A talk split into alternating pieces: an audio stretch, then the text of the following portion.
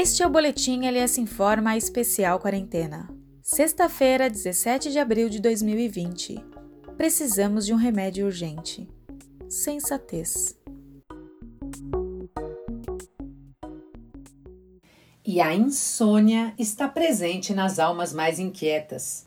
Cada carneirinho que os brasileiros contam para dormir é uma pergunta sem resposta. Existe uma mesa entre empresários e trabalhadores para discutir a nova economia amanhã? Já se passaram 81 dias desde que foi dado o alerta do coronavírus como um perigo iminente para o Brasil. Quando há uma crise desta proporção, governos e empresas instalam imediatamente uma força-tarefa para gerenciar a emergência. A demissão do ministro Mandetta foi a medida de maior impacto até aqui. Com isto, os panelaços e protestos voltaram. Há muitas especulações sobre as consequências na política. Afinal, quem ganha, quem perde? Se alguém quer arriscar um bom palpite, vale ouvir um conselho da história. Você não consegue escapar da responsabilidade de amanhã, livrando-se dela hoje.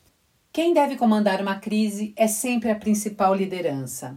O primeiro requisito de um gabinete de crise é reunir autoridades e técnicos que possam ter uma visão ampla dos problemas. É necessário ter um olhar 360 graus, pois uma grande emergência espalha dificuldades para todos os lados. Aqui no Brasil, desde o início, foi possível perceber a falta de uma coordenação central. Como não existe vácuo na política, o Ministério da Saúde assumiu o lugar. É até natural, o maior destaque para a área que lida diretamente com a origem do problema mas onde há boa gestão e comunicação na dose certa, o balanço diário da epidemia precisa de presença de outros órgãos e fontes oficiais, todos alinhados. Cada um fala de sua área específica. Todo governo junto presta contas ao país.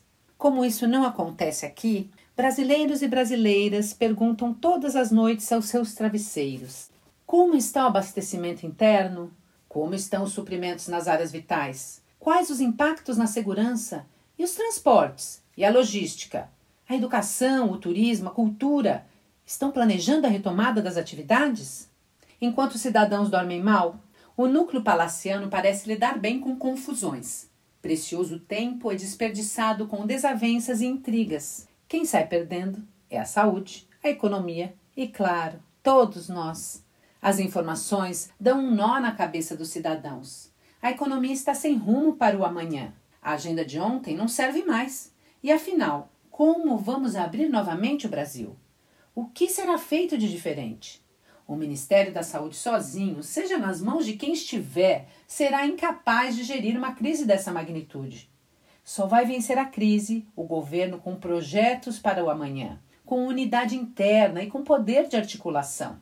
Isso significa capacidade de trabalhar com estados e municípios e harmonia com o judiciário e o legislativo. Com a pandemia matando pessoas e arruinando a economia, o que os brasileiros mais precisam é de boa dose de confiança e sensatez para tentar dormir um pouco mais tranquilos.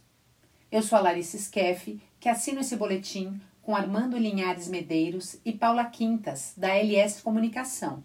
Obrigada pela audiência, se cuidem e até a semana que vem.